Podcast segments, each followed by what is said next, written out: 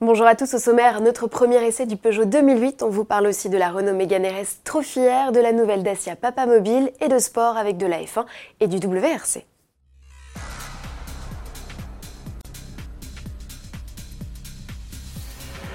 Le Peugeot 2008 présenté en juin passe à l'action. Voici nos premières impressions au volant de cette deuxième génération du SUV qui n'a plus rien de citadin avec ses 4,30 m de long.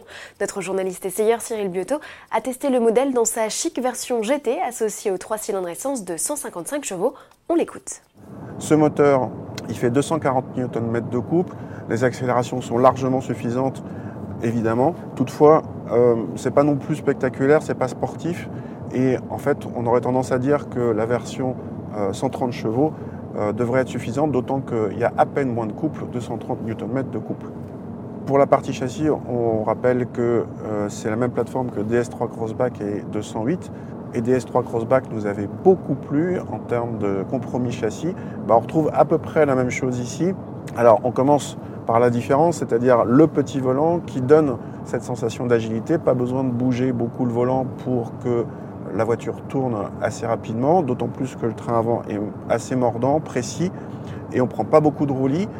Euh, le petit bémol, c'est le confort qui est un petit peu ferme à basse vitesse. Bref, ce 2008 deuxième génération est tout à fait réussi sur sa partie châssis et en la matière, un vrai Peugeot.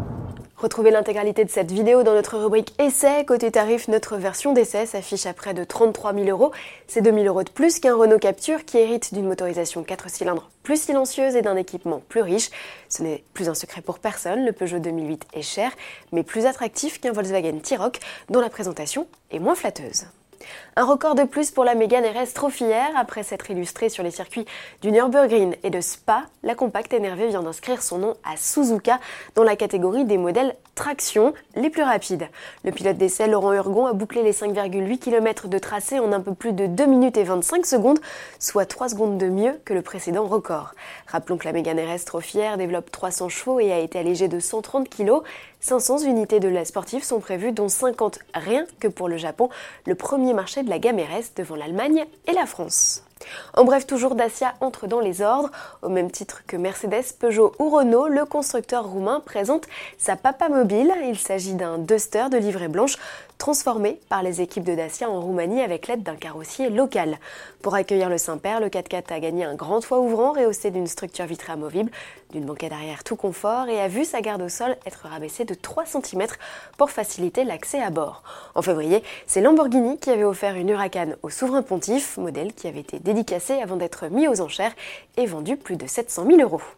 Sport pour finir avec du rallye. Pour commencer, Sébastien Auger et Julien Ingracia ont officialisé leur arrivée chez Toyota, équipe qui a mené Hot Tanak au titre en 2019. L'équipage, six fois champion du monde, aura à cœur de conquérir une nouvelle couronne puisque le pilote français mettra un terme définitif à sa carrière fin 2020.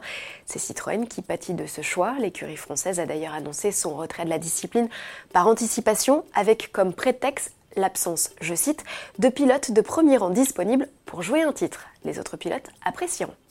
Pour finir, on prend de la hauteur avec l'écurie de Formule 1 Red Bull Racing. La marque, qui a toujours de bonnes idées de mise en scène, vient d'envoyer quelques-uns de ses mécanos dans les airs pour effectuer un pit stop en apesanteur. Après deux semaines de répétition dans un hangar, les équipes ont pris place dans un avion russe dédié à l'entraînement des cosmonautes. Objectif, changer les roues de leur monoplace en 15 secondes maxi, là où l'exercice ne leur réclame que 2 secondes sur la terre ferme. Mais sans gravité, tout se complique. On se quitte sur ces images. À demain.